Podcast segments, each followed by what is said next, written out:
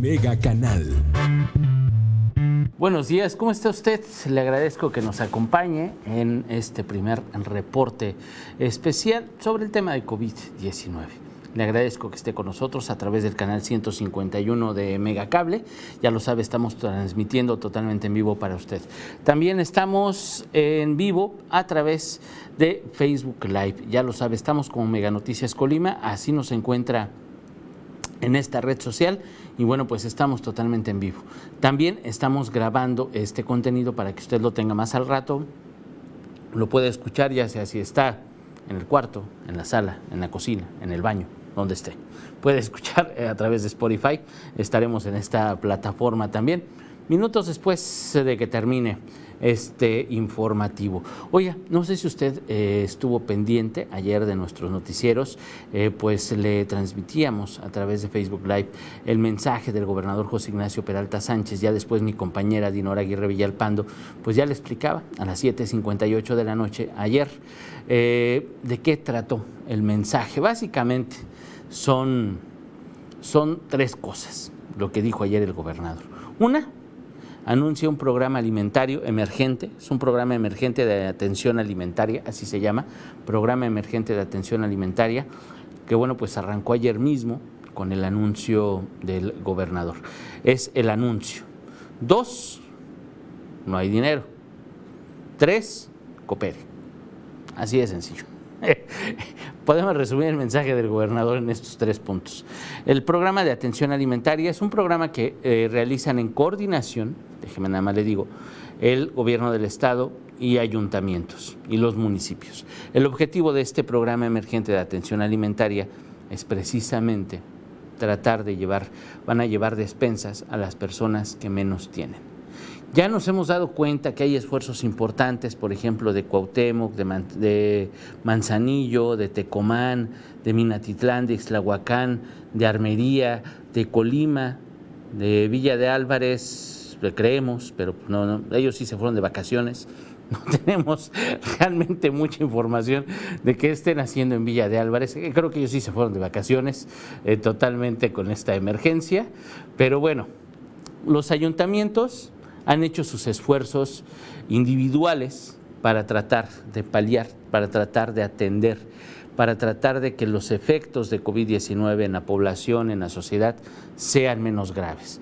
Hay, esfuerzos individuales, por ejemplo, le hemos dicho, ¿no? en el caso de Cuauhtémoc, las despensas, el apoyo económico para los eh, conductores eh, de taxis, de mototaxis, de transporte público, de micronegocios.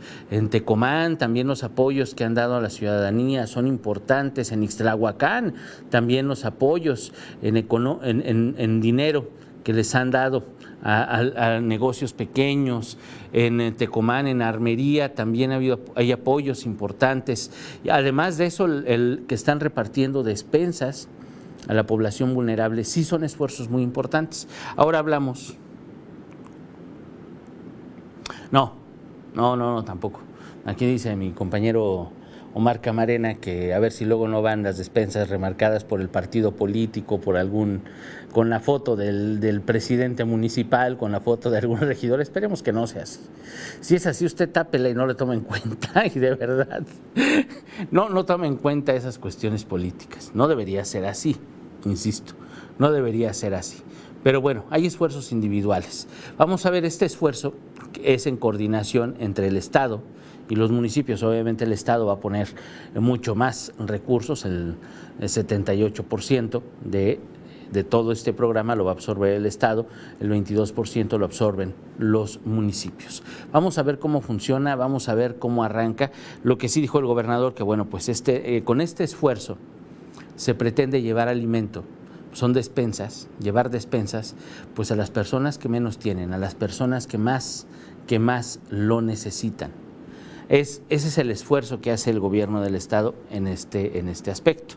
Entonces, mire, lo que es importante es que si usted considera que debe tener una de estas despensas, que debe ser beneficiario de este programa emergente, bueno, pues le voy a dar un número de teléfono. Ayer se lo dio mi compañera Dinora Aguirre Villalpanto, pero si usted no lo alcanzó a anotar, si usted no puso mucha atención, anótelo. Este teléfono es de la Secretaría de Desarrollo Social del Estado Ellos van a coordinar este programa. Ayer el gobernador no dijo ni cuántas despensas eran, ni cuánto se iba a invertir, ni a, cuántas personas le iban a tocar le iba a tocar despensa. Eso no lo dijo el gobernador. Realmente fue muy ambiguo, nada más lo que sí confirmó es que arranca este programa, inician la repartición de despensas, empiezan con esto, un programa coordinado, no hay mucho dinero, porque obviamente pues hay recursos que no, van a, que no va a recibir el Estado por las condonaciones de impuestos que ya se han anunciado precisamente para beneficiar a la población durante esta emergencia. Entonces, bueno, pues ya dijo que no va a haber mucho dinero, los municipios tampoco pueden aportar tanto, pero hay dinero, hay algo de recursos para empezar la repartición de estas despensas. Pidió a sus funcionarios, al gobierno del Estado, a empresarios, a quien quiera abonar, participar, apoyar, donar dinero para estas despensas. Dijo que todo se iba a transparentar, así lo dijo, que iba a ser transparente, la entrega de las despensas iba a ser transparente. Si usted como ciudadano, si usted es funcionario del gobierno, si usted es empresario, si usted quiere aportar, puede donar dinero. Eso sí lo dijo. Que bueno, mire, son estrategias similares que adoptan muchos gobiernos. El gobierno de la República, pues ya también invitó a sus funcionarios a que no reciban aguinaldo, a que su aguinaldo lo donen, también los invitó a que se bajen el sueldo, también los invita a que participen, a que cooperen. Es a un diferente nivel, a una diferente medida que si la jefa de gobierno de la Ciudad de México va a donar dos meses de sueldo, que si el alcalde de no sé dónde también va a donar parte de su sueldo, que si la autoridad no sé qué, bienvenido. De verdad que todos los apoyos no están de más. Ahora, en este caso, le digo, ayer el gobernador decía que, bueno, pues va a invitar a aportar a las autoridades, a los funcionarios del gobierno del Estado. Obviamente él también dijo que iba a aportar eh, y aceptaba los donativos que pudieran hacer los funcionarios, empresarios, personas, ciudadanos, para tratar de que sean más las personas beneficiarias con este programa emergente de atención alimentaria. Ahora sí le doy el teléfono, espero que ya tengan que anotar. Es el 312 316 2098. Le repito el número, ahí lo tiene usted en pantalla.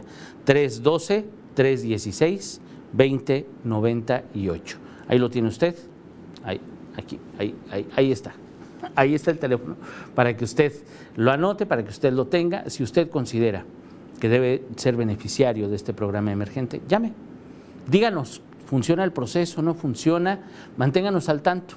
A nosotros en Mega Noticias, claro que nos interesa no solamente que se hagan los anuncios, nos interesa que esos anuncios se cumplan, nos interesa que esos anuncios de verdad lleguen, que esos apoyos de verdad lleguen a la población que los necesita. No es para mí, no es para nadie, es para usted. Si lo necesita, llame por favor. Ahí tiene el número 312 312 316 2098. Ahí está el teléfono, anótelo por favor y bueno, pues llámeles si es que usted considera que debe tener una de estas despensas. No sabemos qué contienen, no sabemos de qué se trata, no sabemos cuánto se va a invertir, no sabemos nada de eso.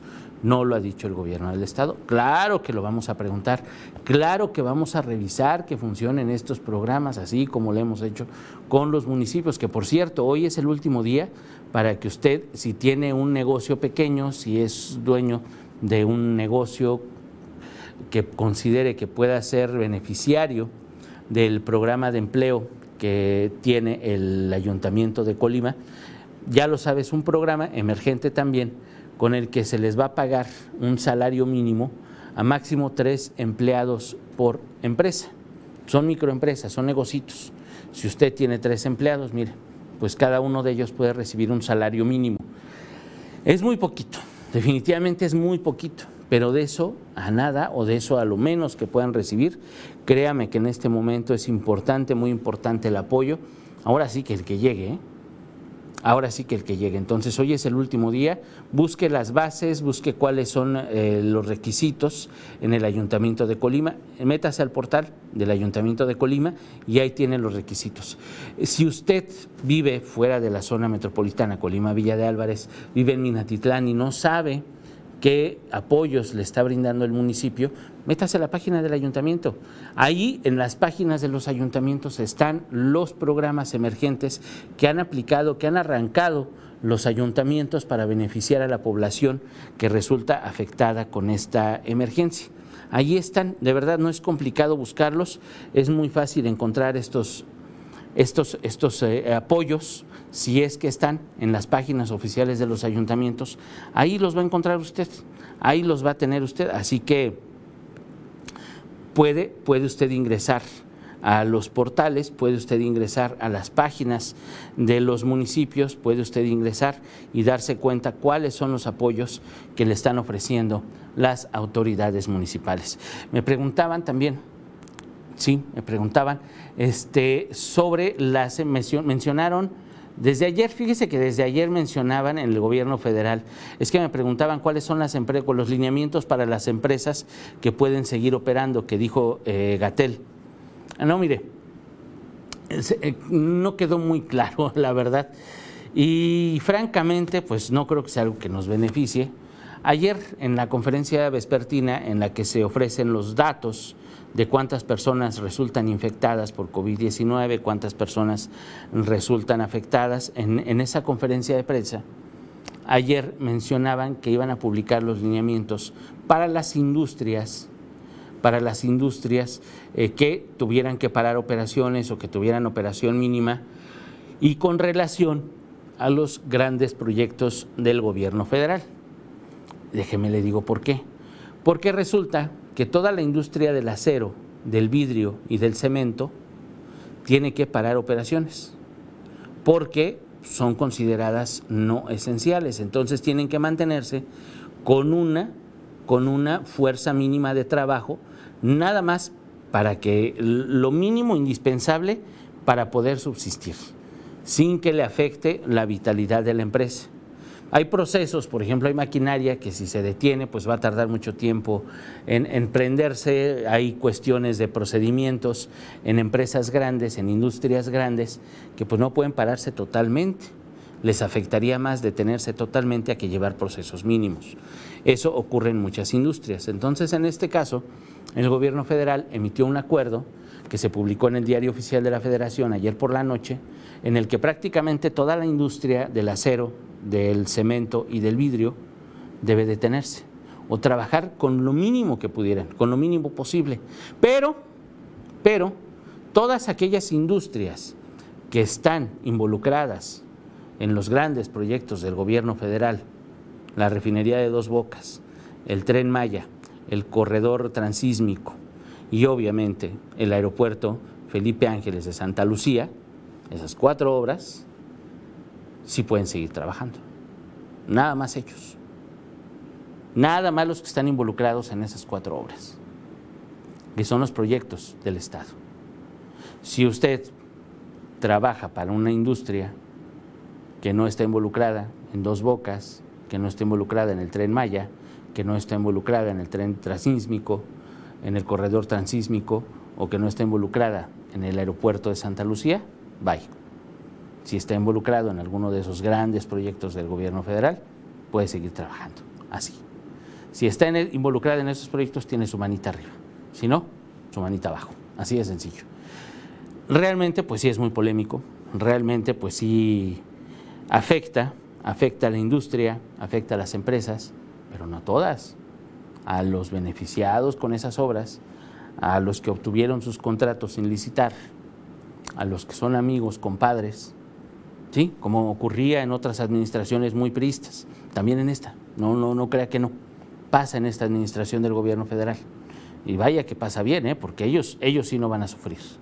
Las obras importantes del Estado no se pueden parar, pero quiero saber las obras importantes que tengan en Colima, las obras importantes que se tengan en Jalisco, en Nayarit, en Nuevo León, en Guanajuato, en Querétaro, en Hidalgo, en donde sea. Eso sí, tienen que disminuir sus operaciones porque posiblemente no sean consideradas muy esenciales. Así de sencillo. Aunque, aunque también hay que mencionarlo, las que tienen que ver con hospitales, con la reconversión hospitalaria, claro que van a ser prioritarias. Los que tienen que ver con obras públicas, por ejemplo, hay colectores que se están haciendo allá en Villa de Álvarez, claro que son prioritarias. Obras que son importantes, claro. Digamos, en una unidad deportiva, claro que no es relevante. Si van a hacer una barda, si van a hacer una, obra de infraestructura en una unidad deportiva, pues eso no es relevante, eso no es esencial en este momento. Sí es importante, pero no es esencial en este momento, entonces se puede guardar es un rato. Si usted va a ampliar su casa, pues va a tener que esperarse un rato, ahorita no lo va a poder hacer. Así de sencillo. Eso ocurre con estas industrias, ocurre con este tipo de empresas ahorita, por esta contingencia que estamos viviendo. Entonces, para que usted lo tome en cuenta, me preguntaba, era eso. No, no, no hace referencia específicamente a, industrias más pequeñas, a negocios más pequeños, a comercios también de otros niveles. Se refiere básicamente a la industria del acero, del cemento y del vidrio, que tienen que ver, obviamente, las que están con, las obras de infraestructura del gobierno federal, esas grandes obras, ahí sí pueden seguir operando. Los demás pueden esperarse tantito no están haciendo nada relevante. Es lo que dice el gobierno, el gobierno federal. Pero ojo, es para que usted lo tome muy, muy, muy en cuenta. No es nada más para dejarlo ahí a, la ligera. Y esto tiene que ver pues con todos los anuncios económicos que ha hecho el gobierno federal, que bueno, pues no han sido realmente anuncios, han generado más división entre las empresas, no va a haber apoyos, si usted tiene algún negocio, olvídese, no habrá apoyos esta durante esta contingencia, no habrá beneficios eh, fiscales como usted los quisiera. Si quisiéramos, los ciudadanos, que hubiera condonación de impuestos, que hubiera beneficios que realmente los sintamos, pues no va a ocurrir, no va a suceder. Entonces vamos a tener que quedarnos con los beneficios, con los apoyos, con lo que puedan idear los estados y los municipios. De la federación ya vimos la eh, realmente los programas son asistenciales, asistencialistas, como les dicen, nada más van para ciertos sectores de la población, para los que menos tienen, que esperemos que les estén llegando, que esperemos que no los tengan nada más eh, así por tenerlos. Esperemos que sí estén llegando esos apoyos, esperemos que sí estén haciendo las cosas, porque créame que en este momento es cuando verdaderamente, cuando verdaderamente se necesitan. No, no en otros momentos. En este momento es cuando se necesitan esos apoyos y es cuando verdaderamente esperemos, esperemos que realmente lleguen a la población. Esa es la realidad, esa es la realidad. También ya le hablábamos del costo de la canasta básica. Profeco no sabemos qué esté haciendo, francamente, francamente no vemos, no vemos qué haga Profeco. Bueno, si de por sí en Colima ya no existía Profeco, ahora parece que ya cerraron la, la oficina que tenían aquí en, la entidad. Y bueno, pues imagínense nada más para que tengan tiempo, para que tengan oportunidad de venir de Guadalajara a revisar negocios, a revisar empresas, a revisar que se estén cumpliendo las normas que dictan, a revisar que se estén cumpliendo, que se estén respetando los precios, a revisar que estén haciendo las empresas, los negocios, lo que tienen que hacer.